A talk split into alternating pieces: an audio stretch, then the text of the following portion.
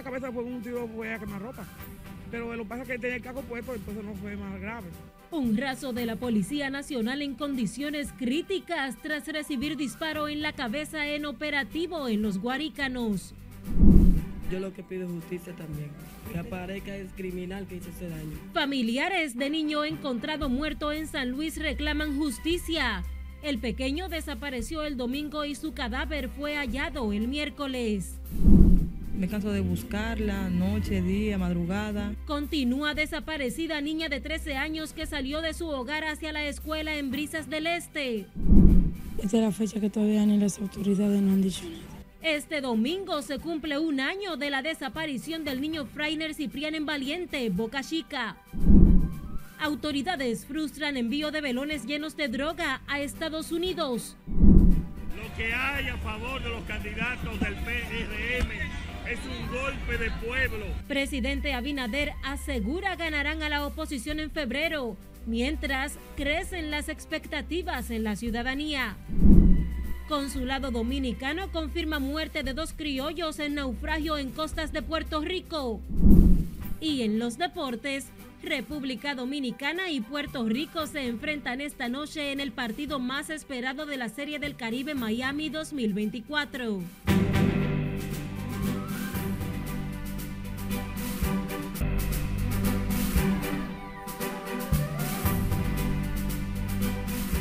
Bienvenidos en nombre de todo el equipo técnico y de producción a esta emisión fin de semana de Noticias RNN.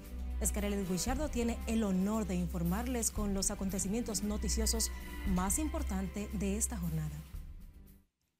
Iniciamos esta emisión dando seguimiento al estado de salud de un raso de la Policía Nacional que fue herido de una bala en la cabeza mientras intentaba impedir un asalto en el sector de los Guarícanos. El joven de 24 años se encuentra en condiciones delicadas de salud luchando por su vida.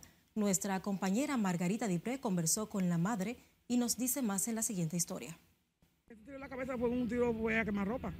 Pero lo que pasa es que tenía el caco puesto, entonces no fue más grave. La delincuencia sigue desafiando a las autoridades y los agentes del orden no escapan a este mal. La víctima más reciente fue Julián de la Cruz Núñez, un joven de 24 años, quien se encuentra en la unidad de cuidados intensivos del Hospital Ney Arias Lora. Su madre, Yocasta, por temor prefiere no mostrar su rostro. Explica en las condiciones actuales que se encuentra su hijo. Y prácticamente todavía ellos dicen que lo tienen sedado porque la operación ha sido un, evento muy, bruto y lo tienen sedado porque el diagnóstico todavía es reservado por la magnitud del problema de la operación. Pero lo que cabe de estrés está estable. El raso Julián de la Cruz Núñez fue herido mientras realizaba un operativo por la calle Gregorio Luperón, próximo al parquecito de la Progreso en los Guaricanos Santo Domingo Norte, con miembros de la Unidad de Acción Rápida de la policía. Su madre espera que la institución del orden pueda atrapar a los delincuentes que hirieron su hijo, a quien califica como un joven honrado y de trabajo. Sí, yo espero que los delincuentes hagan su justicia con él porque prácticamente ya por ahí pues ese guaricano tienen a la gente ya hastiada y ellos como policía lo que están en más peligro les cuenta. Los médicos del raso Julián de la Cruz Núñez mantienen un pronóstico reservado y lo mantienen en coma inducido. Margarita Dipré, RNN. En un caso lamentable al que damos seguimiento la tarde de este sábado fue entregado a sus familiares el cadáver del niño Rafael Peguero de cuatro años, quien desapareció el pasado domingo y su cuerpo fue encontrado el miércoles en un solar ubicado a pocos metros de la casa de sus padres. Indignados por el trágico hecho, vecinos del sector San Luis piden justicia a las autoridades y dar con el paradero de la persona que cometió este crimen. Adolorida. Claro, pues yo tengo cuatro muchachitos y como me duele como lo que le pasó a ella, me puede, me puede también pasar a mí. Yo lo que pido es justicia también. Que aparezca es criminal que hizo ese daño con un niño de cuatro años. Eso es un daño. Y nosotros tenemos hasta miedo soltar a nuestro niño hasta en el patio. Y si estamos cocinando, estamos atentos a nuestros hijos, pero tenemos miedo ya que tenemos un caldero, se nos puede volver quemar a nuestros hijos tenemos miedo ya a tener el patio con nuestros hijos que se nos lo lleven. Yo tengo un niño también y, y, el que le quite la vida a un niño es mejor que no hubiera nacido y sobre ese caso eh, yo no tengo miedo de decir que, que le quite la vida a un niño no hubiera nacido, quitársela también. En el sector Las Casitas de San Luis, en Santo Domingo Este, los moradores aún no logran salir del asombro de la noticia y sienten temor de que otros niños resulten afectados, por lo que llaman a las autoridades a reforzar la seguridad en la zona. Y continúa desaparecida la adolescente Ruth Cornier Polanco de 13 años, quien salió de su casa en el sector Brisas del Este de la zona oriental hacia su centro de estudios el pasado miércoles y desde entonces se desconoce su paradero. Nuestra compañera Ana Luisa Peguero nos cuenta que la desaparición se apodera, la desesperación se apodera de esta familia que clama por volver a ver a su pequeña. me canso de buscarla, noche, día, madrugada. Momentos de angustias vive la señora María Polanco, quien desde el pasado miércoles no ha parado de buscar a su hija de 13 años, quien salió con una amiga y hasta el momento se desconoce su paradero. Ella salió para la escuela, ella estudia en el Simón Orozco, entonces ella se fue en el autobús. Cuando bajó del autobús no entró a la escuela y se fue con otra amiguita. La amiguita tiene como 14 años, se llama Aranza. La joven Ruth Corniel vive con su papá en Jainamosa, en Santo Domingo Este, y su madre, quien sospecha se escapó con la amiguita, le hace un llamado a que regrese. Que vuelva a su casa, que venga donde mí, que yo no la voy a maltratar, que no tenga miedo, que yo la voy a cuidar, que yo la amo, que no quiero verla por ahí, no, no la estoy viendo ni siquiera, sino lo que quiero es saber que está bien, que venga para acá para yo estar con ella. La señora María Polanco tiene cuatro hijos y desde el pasado miércoles no ha podido acudir a su trabajo ni atender a sus niños más pequeños porque ha estado yendo a lugares a donde supuestamente han visto a su hija adolescente. Piden a cualquier persona que reconozca a su hija en la calle llamar a los teléfonos 809-315-3195 y 809-709-7656. Ana Luisa Peguero, RNN. Este próximo domingo 4 de febrero se cumplirá un año de la desaparición del niño Frainer Daniel Ciprián Montero, pero lo que sus familiares y vecinos del sector Valiente en la Caleta de Santo Domingo Este realizarán una vigilia para pedir a las autoridades dar alguna explicación del rastro del menor. Y como nos cuenta Siledis Aquino en la siguiente historia, la madre del pequeño está desesperada por encontrar a su hijo, pero la pobreza extrema en la que vive le impide hacer esfuerzos mayores. La fecha que todavía ni las autoridades no han dicho nada. En esta casa que pareciera ser la más pobre de Valiente reside Delicet Montero, la madre del niño Frainer Ciprián. Pero esta pobreza extrema es lo que menos le preocupa, sino que su hijo aparezca sano y salvo. A veces uno, por venir de la, de la masa pobre, uno aprende a tener valores y principios y educación, más que lo que nacen en, en cuna de oro. A mí no me preocupa tanto mi casa, a mí lo que me preocupa y lo único que yo pido es que mi, hijo aparezca. Son ya casi 12 meses de no ver su pequeño, pero pide a Dios fuerzas para atender a sus cuatro niños, la mayor de solo 10 años. Que a veces pienso tirar la toalla así, porque a veces hay momentos que ya yo digo, ¡ay Dios mío! Que me siento que ya no tengo fuerza.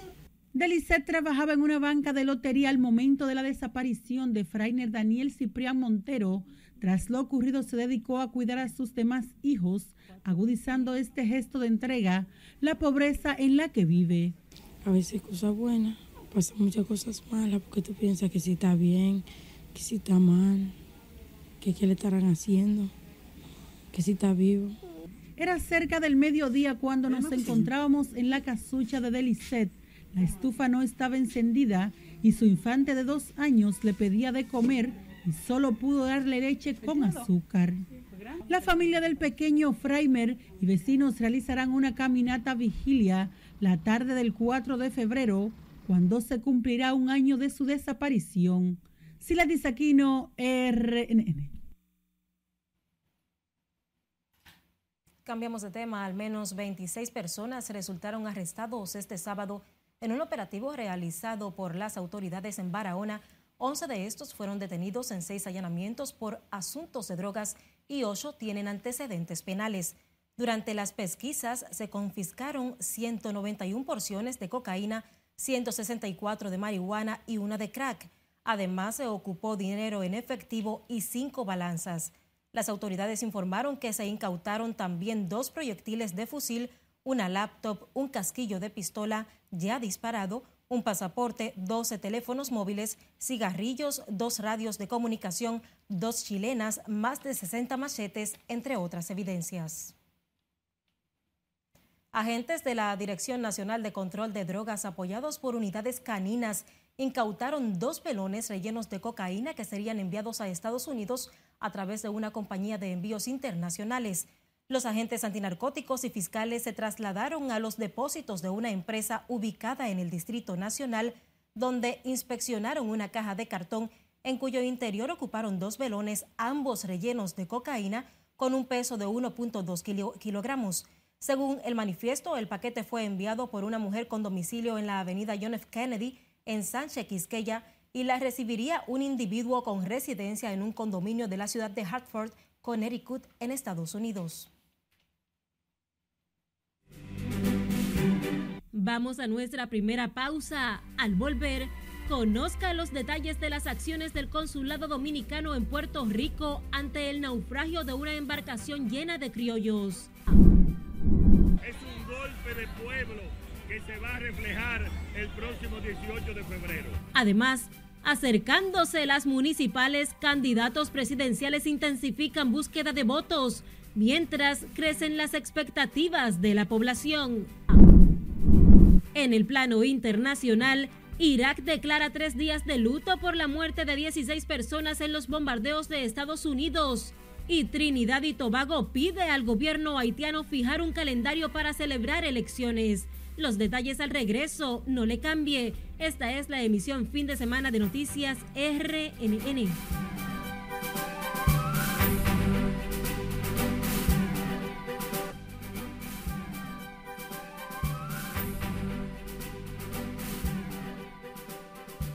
Gracias por continuar en sintonía con nosotros. En el plano internacional, Irak ha declarado tres días de luto por la muerte de al menos 16 personas en los bombardeos de Estados Unidos, mientras en El Salvador se preparan para las elecciones y Trinidad y Tobago pide al gobierno de Haití fijar fecha para los comicios.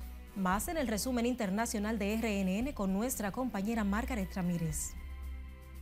El primer ministro iraquí Mohamed Chiat al-Sudani declaró hoy tres días de luto nacional por la muerte de 16 personas, entre ellas civiles, en los bombardeos de represalia de Estados Unidos contra posiciones de milicias pro-iraníes en el oeste de Irak. De acuerdo con el gobierno iraquí, 16 personas murieron y otras más de 30 resultaron heridas en los ataques aéreos en la provincia occidental de Al-Nabar, pegada a la frontera con Siria.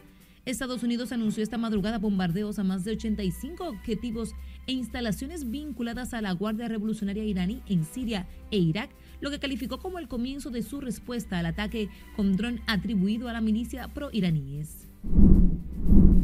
Al menos cinco civiles han muerto en un ataque de las Fuerzas Armadas de Ucrania contra la ciudad de Lishinkan, en la República Popular de Lunga, donde quedó destruido el edificio de un horno de pan. Decenas de personas pudieron encontrarse bajo los escombros mientras ocho heridos han sido hospitalizados, comunicó el jefe republicano. Horas después del ataque se anunció que efectivos del servicio de emergencia lograron rescatar a seis personas con vida del edificio de dos plantas derrumbado. El primer ministro de Trinidad y Tobago, Kay Rowley, pidió al gobierno de Haití que fije un calendario para la celebración de elecciones libres y justas en el país que atraviesa una grave crisis social y de seguridad. Las últimas elecciones presidenciales celebradas en Haití fueron en el 2016 tras haber sido aplazadas varias veces y desde el asesinato de Jovenel Moïse en julio del 2021, el primer ministro Ariel Henry ejerce como jefe de Estado interino. El Salvador vive este sábado su tercer día de reflexión para las elecciones del domingo, en las que el presidente Nayib Bukele compite por un segundo mandato consecutivo. También en esta víspera, magistrados del Tribunal Superior Electoral se reunieron con observadores internacionales y se afinan los últimos detalles en la logística. El domingo los salvadoreños tendrán que elegir a su presidente entre la oferta de seis candidatos diferentes de partidos políticos, entre estos Bukele, quien busca continuar en su cargo por un segundo mandato consecutivo. Un accidente de tránsito en el sur de Guatemala causó la muerte de al menos nueve personas y dos heridos, según informaron los cuerpos de socorros locales. En el accidente se vieron involucrados un camión que cargaba caña de azúcar, un automóvil con capacidad poco más para cinco personas y una motocicleta. El siniestro se produjo en el kilómetro 133 de la ruta que conduce de la ciudad de Guatemala a las costas del Pacífico, precisaron los bomberos voluntarios guatemaltecos que se presentaron en el lugar. Distintos incendios registrados de manera simultánea en la región central de Valparaíso, a 100 kilómetros al este de Santiago, causaron varias víctimas la madrugada de este sábado en Chile, por lo que el presidente chileno Gabriel Boric decretó el estado de excepción por catástrofe para movilizar los recursos necesarios para enfrentar la emergencia. La ministra de Interior, Carolina Toa, dijo que se estima que hay un millar de viviendas afectadas y anunció un toque de queda en varias localidades de la región para agilizar la llegada de los servicios de emergencia y evitar desplazamientos innecesarios. Entre los sectores más afectados por el fuego se encuentran las localidades de Quiulpe y Villa Alemana y sectores como el Olivar y el Canal de Chacao, ubicados en cerros que rodean la ciudad costera de Viña del Mar. En las internacionales, Margaret Ramírez, RNN. El cónsul dominicano en San Juan, Puerto Rico, César Cedeño, informó que se han rescatado 32 ciudadanos de origen dominicano y se han reportado dos muertos en la embarcación con al menos 45 personas que naufragó el pasado miércoles aproximadamente a dos millas del norte de Puerto Rico. De acuerdo con la información de la sede consular, entre las 32 personas rescatadas figuran tres mujeres, de las cuales una se encuentra embarazada y otra aún hospitalizada recibiendo asistencia médica. El representante del gobierno dominicano manifestó que el consulado dominicano designó una delegación del Departamento de Protección a Nacionales para dar seguimiento a los compatriotas y asegurarse de que reciban las atenciones necesarias. La Asociación Dominicana de Abogados consideró como una provocación que en medio del conflicto interno que vive el gremio, la sede institucional vuelva a operar con normalidad a partir de este lunes. Los abogados hicieron un llamado de unidad a todos los miembros del colegio del CART tras los conflictos en las pasadas elecciones mientras esperan el reconteo de los votos. Se reunió la mayoría absoluta en el día de ayer, resolutaron eh, dar inicio al proceso que ordena la decisión del Tribunal Superior Electoral y nosotros saludamos y, vemos con buenos ojos esta decisión y entendemos que en los próximos días eh, ya habrá una solución al conato de conflicto que creó el actual presidente que no se ha comportado a la altura de las circunstancias.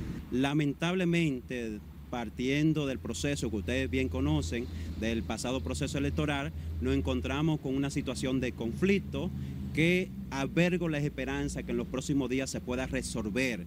Eh, que nosotros lo achacamos a la falta de institucionalidad que se manejaron las pasadas autoridades del colegio. Este sábado los togados celebraron el Día Nacional del Abogado con una misa oficiada en la parroquia Nuestra Señora de la Paz en la feria y que contó con la asistencia de un nutrido grupo de abogados. Continuando con el tema, Trajano Vidal Potentini, autoproclamado presidente del Colegio de Abogados, hizo este sábado un llamado a la clase jurídica nacional para que impere la prudencia y la unidad en el conflicto que mantiene paralizado a ese gremio. El abogado fue declarado inicialmente como presidente electo en las elecciones pasadas, pero luego se sometió a un recurso ante los tribunales contra la decisión. A propósito del Día de los Abogados, Potentini manifestó que debe imponerse una profunda reflexión que detenga lo que calificó como una locura y cese de una vez el daño que se le hace al gremio.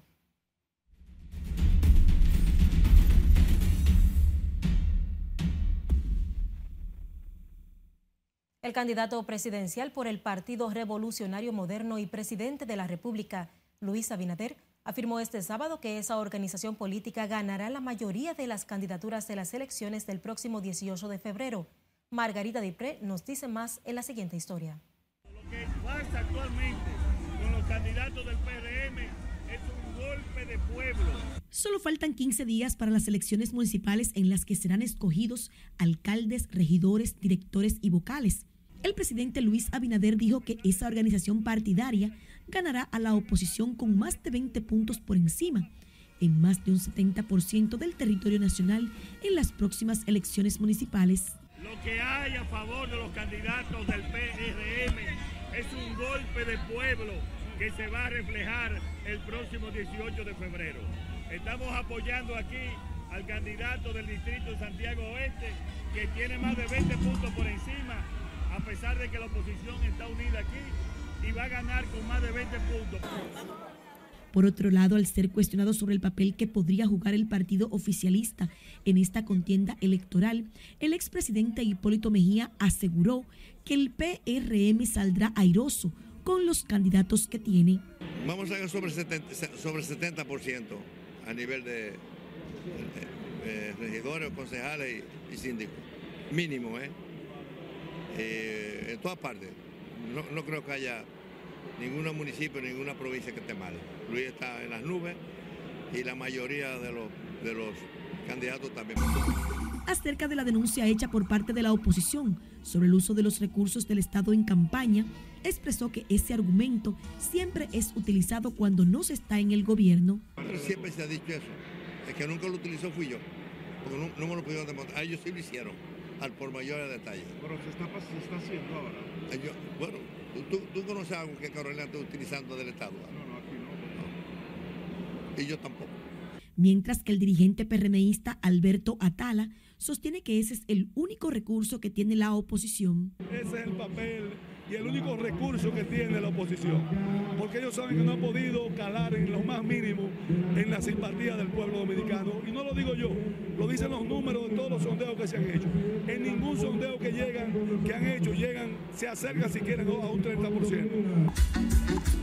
La dirigencia permeísta confía en la fortaleza que tienen los candidatos del partido oficialista y señalan además que en mayo el presidente Luis Abinader ganará en primera vuelta. Margarita Dipré, RNN. Mientras se acercan los días, crecen las expectativas de ciudadanos y ciudadanas consultados que aseguran se encuentran preparados y motivados para ejercer su derecho al voto en los comicios municipales pautados para este 18 de febrero. Y como nos cuenta Juan Laurencio, estos confían en que el sufragio es un deber ciudadano que da garantía de democracia. Las personas coincidieron en que votar el próximo 18 de febrero es un derecho y un deber ciudadano que todos deberán ejercer. Llenos de expectativas, aseguran que las urnas dan la oportunidad para elegir las mejores opciones que generen avances en sus demarcaciones. Es un deber de cada ciudadano, ¿verdad? Ejercer ese derecho a votar, o sea, a elegir, a, o sea, a reconocer, reconocer si o sea, si, las autoridades están trabajando, si trabajaron y si merecen que tú vuelvas a votar por esas personas. No, estamos preparados ya para emitir el voto. Ya estamos depurando los candidatos, lo que faltan, porque son muchos. Pero ya estamos en eso prácticamente, todo listo para este próximo 18 de febrero. E incito también a las personas que vayan a ejercer su derecho. Es que los consultados por Noticias RNN se unieron al llamado de las autoridades para que nadie se quede sin ir a las urnas para elegir las autoridades municipales. votar es un derecho como ciudadana. Ya está preparada para... Obvio, muy preparada. Hay que ir a votar porque es un deber como ciudadano, pero mi esperanza está ahí arriba, de cambio. Además, se mantienen pendiente el desempeño de la Junta Central Electoral pero mostraron optimismo de cara al venidero proceso en el que se elegirán unos 3.800 cargos. Juan Laurencio, RNN. El presidente del Partido Revolucionario Dominicano, Miguel Vargas Maldonado, afirmó que Domingo Contreras, Janet Camilo y Omar Fernández garantizan la consecución de las transformaciones que demanda la capital. Vargas Maldonado dijo que el propósito fundamental de esta alianza es rescatar a la República Dominicana del caos y la mala gestión. Que el PRD en la República Dominicana constituye el emblema de la libertad y la democracia. Y ahí estuvieron todos los dirigentes del PRD, de la Fuerza del Pueblo y del PLD.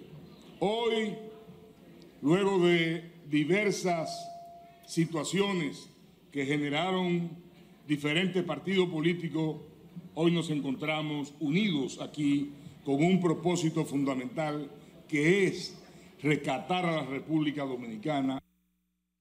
Miguel Vargas Maldonado, presidente del PRD, habló en estos términos al encabezar un encuentro de la Alianza Opositora Rescate RD de un concurrido evento en la Casa Nacional en respaldo a los candidatos a alcalde, vicealcaldesa y senador de la capital por esa coalición política. Lo de la tarde, la noche y mañana.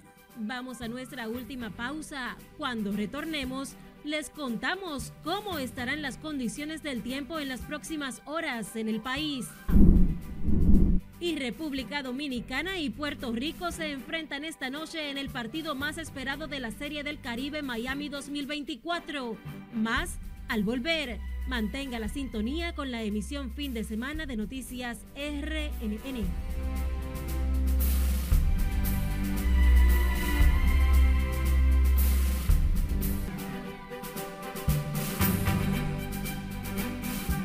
Seguimos con más informaciones. Las temperaturas continuarán frescas y sin precipitaciones significativas este fin de semana, de acuerdo con la Oficina Nacional de Meteorología.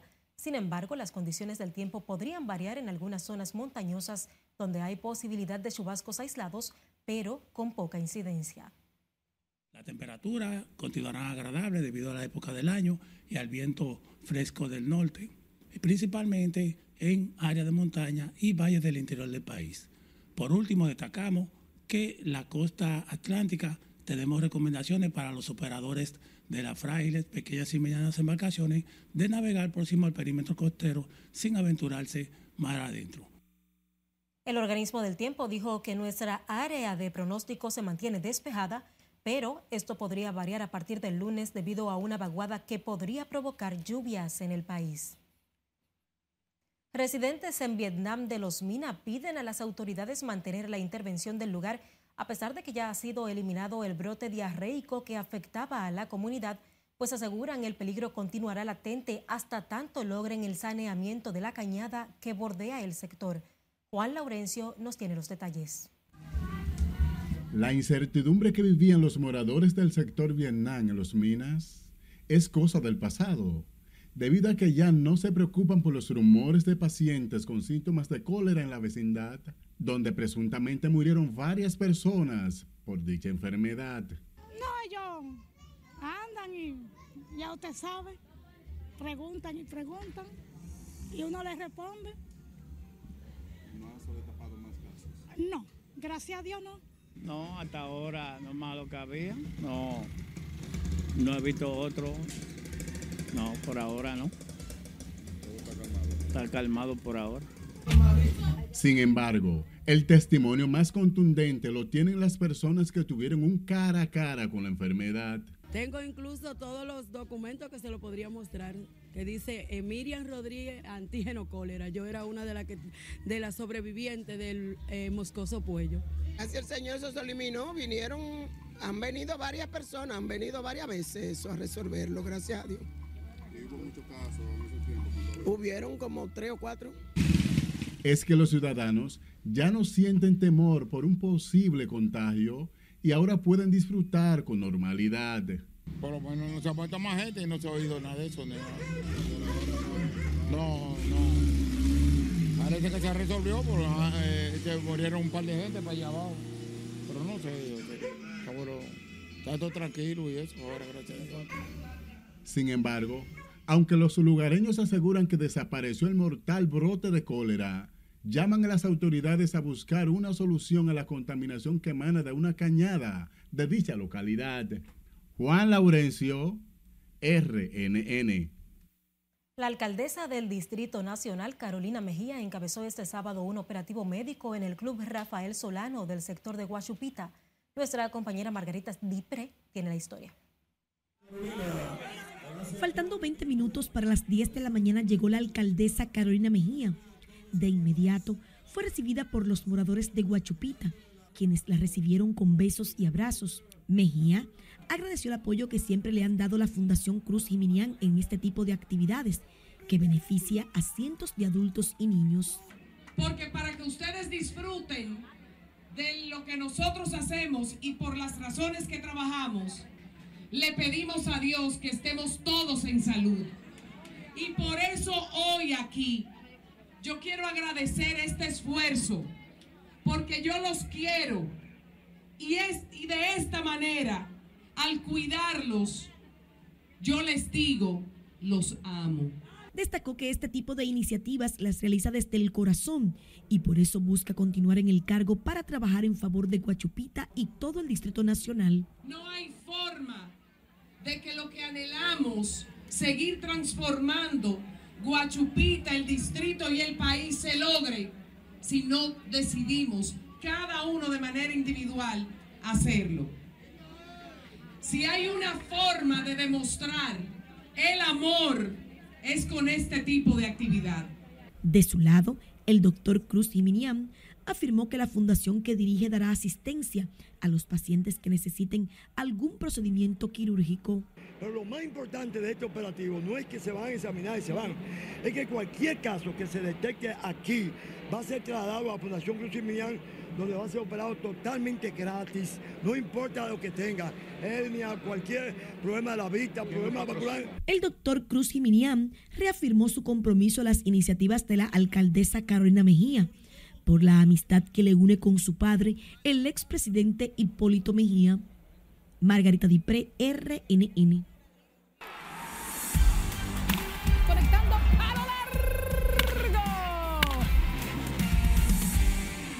Vamos a conectar ahora en vivo con nuestra compañera Joana Núñez, quien está dando cobertura especial a la Serie del Caribe que se realiza en Miami. Hoy se enfrentan dos eternos rivales, República Dominicana y Puerto Rico. Conectamos contigo. Buenas tardes, Joana.